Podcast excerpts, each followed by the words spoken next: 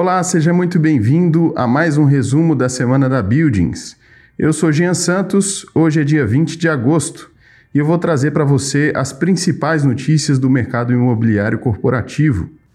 Te lembrando sempre que as notícias estão disponíveis na revista Buildings e também nas principais plataformas de streaming.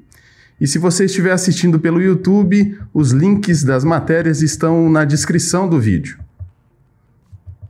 Então vamos para a nossa primeira notícia que foi publicada no Valor Econômico. Empresas planejam retornar ao trabalho presencial e híbrido neste ano. O retorno aos escritórios começa a se desenhar em maior número e empresas brasileiras se preparam para colocar em prática os modelos híbridos de trabalho. É o que mostra uma pesquisa realizada entre o fim de julho e o começo de agosto, com 81 empresas de vários setores. O levantamento da ITSEG, corretora de seguros especializada em gestão de benefícios, indica que 62% das empresas planejam o retorno presencial dos funcionários ainda em 2021. Deste total, 40% querem fazê-lo ainda neste mês de agosto, 12% em setembro, 24% em outubro, 16% em novembro e 8% em dezembro. De acordo com Tomás Menezes, presidente da ITSEG, abre aspas, desde o segundo semestre do ano passado ocorreram várias tentativas frustradas de planejamentos para o retorno. A demora na disponibilização de vacinas e os indicadores de adoecimento, entre outras coisas, impossibilitaram para a maioria das empresas efetivarem um retorno presencial, mesmo em um formato híbrido. Fecha aspas. O modelo híbrido que mesclará a possibilidade de trabalho no escritório com o home office, será realidade para 82% das companhias que planejam o retorno neste ano. Pouco mais de 15% afirmaram que irão voltar totalmente presencial e 2% que permanecerão em home office. Na avaliação de Menezes, as relações pessoais sofreram grande impacto com o home office. Considerando aquelas que pretendem voltar neste ano, 89% disseram que irão adotar a obrigatoriedade do uso de máscaras. 85% criarão maior espaçamento nos ambientes. 85% medirão temperatura e 54% irão flexibilizar horários de trabalho. Mais de 60% delas trabalham com uma estratégia de retorno gradativo, sendo que 35% estão analisando a faixa etária, 34% área da empresa, 6% cargos e 14% com grupos de risco em sua força de trabalho.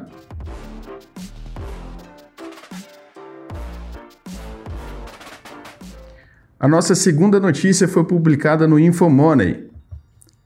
Aumento da taxa Selic versus fundos imobiliários. O que fazer com seus investimentos? Embora a alta da taxa Selic pelo Banco Central venha fazendo muita gente se voltar para as oportunidades na renda fixa, isso não significa que os ativos de maior risco deixem de atrair cada vez mais novos interessados. Os fundos imobiliários são um bom exemplo, com uma contínua atração de cotistas nos últimos meses, mesmo com os ganhos crescentes nos títulos públicos, por exemplo. Dados da B3 mostram que em julho o nicho dos FIIs alcançou a marca de 1,44 milhão de investidores, número bem acima do total de 1,17 milhão de cotistas em dezembro de 2020 e dos 645 mil no fim de 2019. Apesar da alta da Selic, com a taxa prevista para chegar em 7,5% até dezembro, segundo a expectativa do mercado financeiro, especialistas destacam que o rendimento esperado para os fundos imobiliários ainda segue bem acima em comparação com as taxas de juro reais de longo prazo de títulos públicos indexados à inflação. O dividend yield, retorno com dividendos, médio anualizado dos fundos imobiliários que compõem o IFIX era de 8,9% até 13 de agosto, bem acima da taxa de juro real, ou seja, acima da inflação, de 4,4% paga pelos papéis Tesouro IPCA+, com vencimento em 2035. Para Maria Fernanda Violati, analista de Research e Real Estate na XP, abre aspas, os fundos e FIX estão sendo negociados em patamares atrativos e bem saudáveis. Fecha aspas. Ainda de acordo com a explicação da especialista, os títulos públicos de longo prazo e não a Selic são usualmente utilizados como parâmetro para avaliar a atratividade no segmento, uma vez que os fundos imobiliários também têm um horizonte maior para o desenvolvimento dos empreendimentos e a proteção contra a alta da inflação, pelo fato de os contratos de locação serem corrigidos por índices de preços.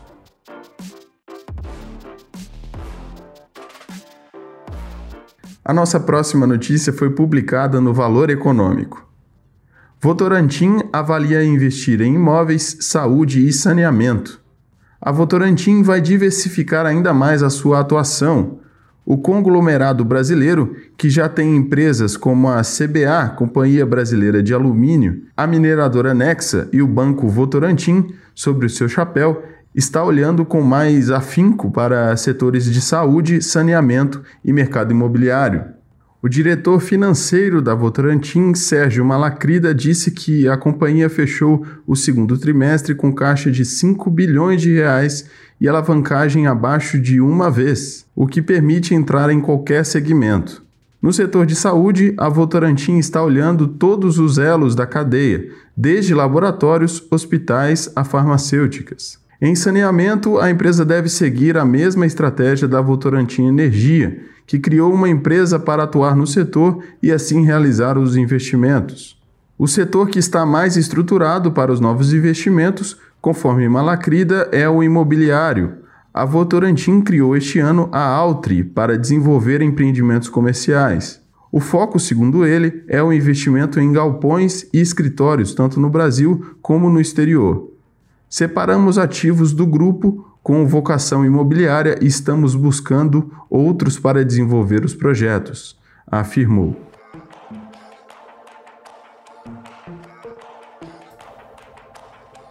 A nossa próxima notícia foi publicada na Exame Invest.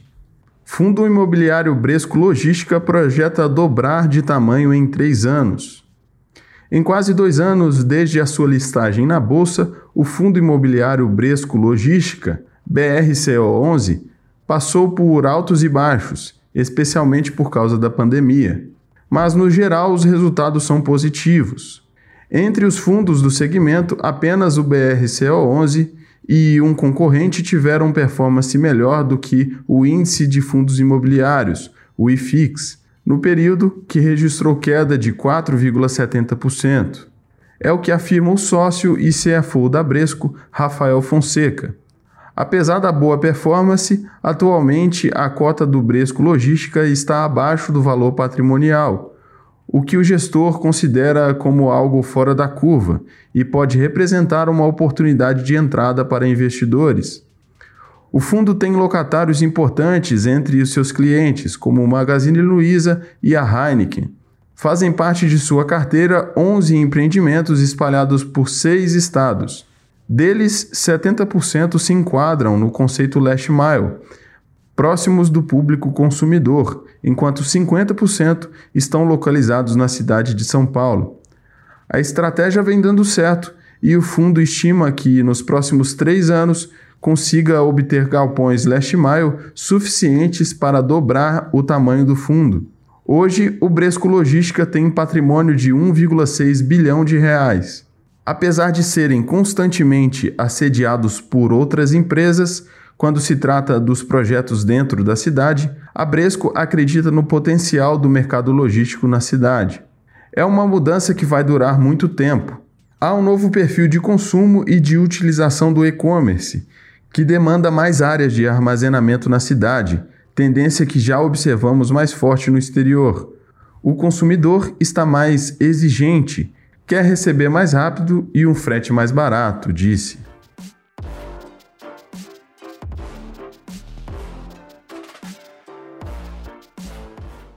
A nossa próxima notícia foi publicada no Globo.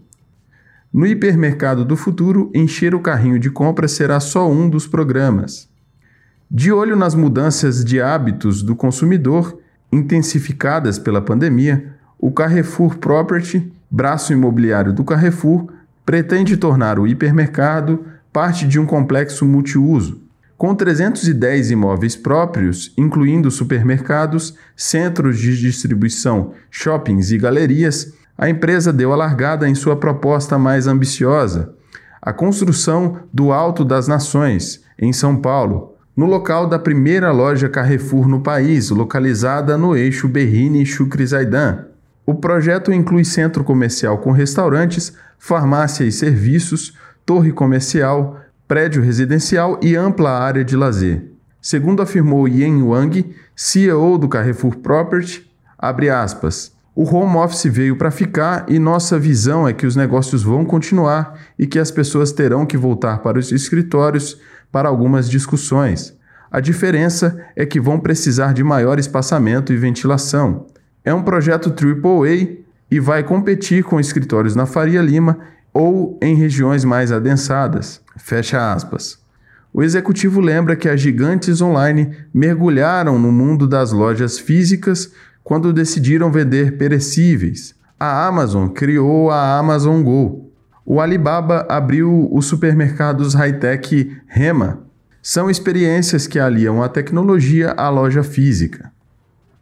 Antes de finalizar, te convido para conferir os artigos e outros conteúdos publicados no portal da revista Buildings e também no nosso canal do YouTube. Nesta semana publicamos um artigo exclusivo sobre a nova era do Facilities e como ela tem estimulado que as empresas ampliem suas ofertas de soluções.